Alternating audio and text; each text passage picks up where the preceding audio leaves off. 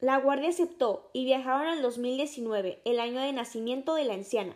Se sorprendieron de la moda, no había mucha tecnología y la gente no usaba tanques de oxígeno. Al llegar, la guardia le preguntó a una señora sobre un tal Dios y dónde lo podía encontrar. En la iglesia, contestó la señora. ¿Nos podría llevar hasta allá? preguntó la guardia a la señora. La señora aceptó llevarlos, y al entrar vieron muchas personas en bancas escuchando a un tal padre, predicando la palabra de Dios. El padre llevaba la Biblia en las manos. Esto le llamó mucho la atención a los guardias. Tal vez la niña tiene razón, dijeron. Al final de la misa, la guardia habló con el padre, le dijeron que no sabían mucho de Dios y que querían conocerlo.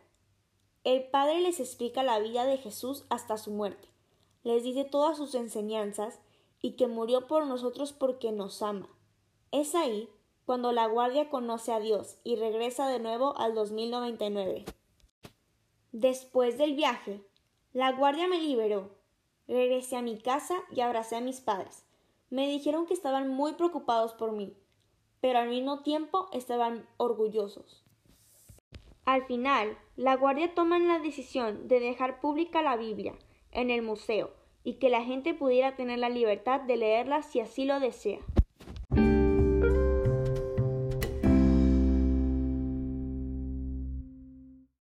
¿Cuál es el mensaje de este cuento? El mensaje del cuento es que es importante leer la Biblia para tener a Dios en nuestros corazones. Muchas gracias por escuchar.